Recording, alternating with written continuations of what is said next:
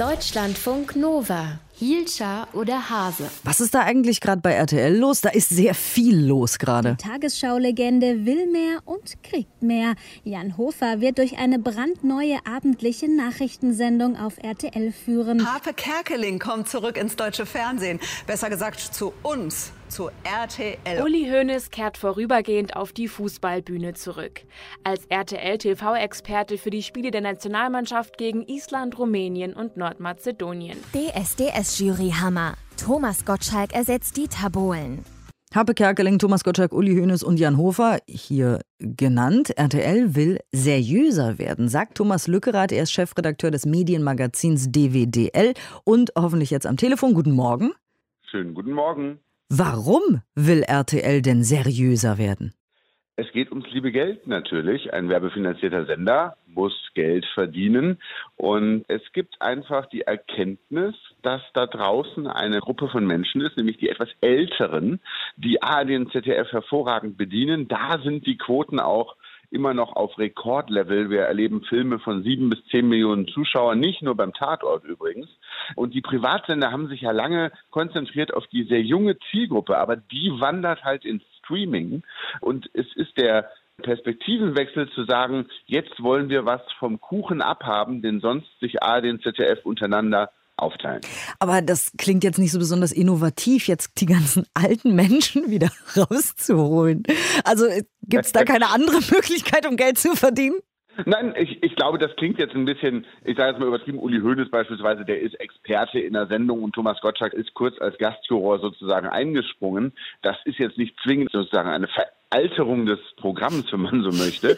Aber wenn man Sendungen nimmt wie Wer wird Millionär oder Let's Dance beispielsweise oder auch die Show, denn sie wissen nicht, was passiert, wo ja ja auch Gottschalk Schöneberger agieren. Das ist jetzt per se nicht altes Programm, aber Programm, das generationenübergreifend funktioniert.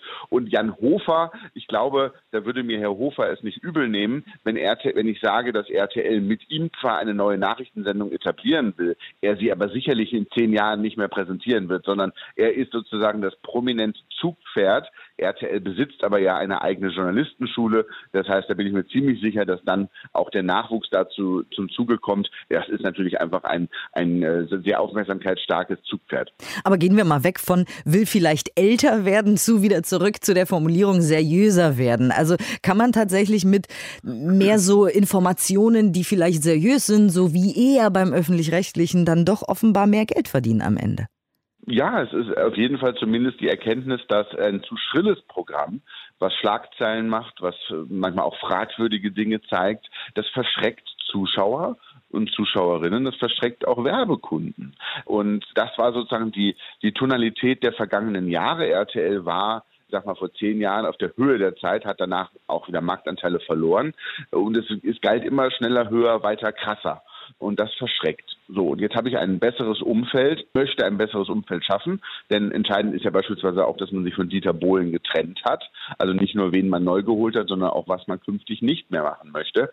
Und ja, es gibt ein Informationsbedürfnis. Das kann ein Privatsender wie RTL natürlich relativ gut mit Infotainment und auch ein bisschen Service sicherlich gut anreichern und da eine Alternative darstellen zu ARD und ZDF. Und es wird ja weiterhin Unterhaltung geben. Es ist ja jetzt nicht so, dass die plötzlich ein Nachrichtensender werden. Genau, natürlich. Unterhaltung bleibt da im Fokus. Also ich glaube, sie werden nicht päpstlicher als der Papst.